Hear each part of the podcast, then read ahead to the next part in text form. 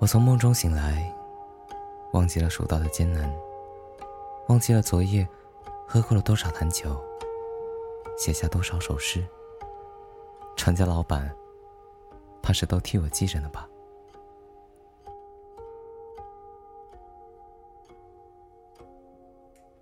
三峡风光无限，奔流的长江像手持长剑的白衣剑客，一招一式无不透露着风流倜傥。如果你也是个少年，你眼中的世界恐怕该像我一样。不管喝下多少坛美酒，始终相信这是一个诗意的世界。长江和明月，必将万古流芳。浪荡一生，总好过庸庸碌碌，成为朝廷的贡品。再精美的雕琢，哪里比得上这大好河山的浑然天成？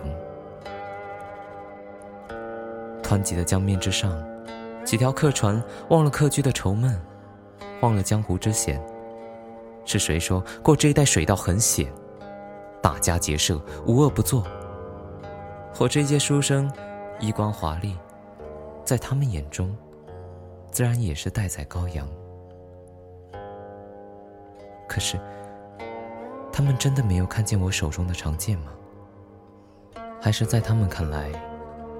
这只是我的虚张声势。早在少年时代，已经得到隐士高人赵瑞的真传。他曾拒绝皇帝的邀约，只钟情于山水之间，行侠仗义，著书立说。试看当今天下，个个身陷红尘，早已忘记了生活除却渔樵耕读之外，还有诗意与江湖。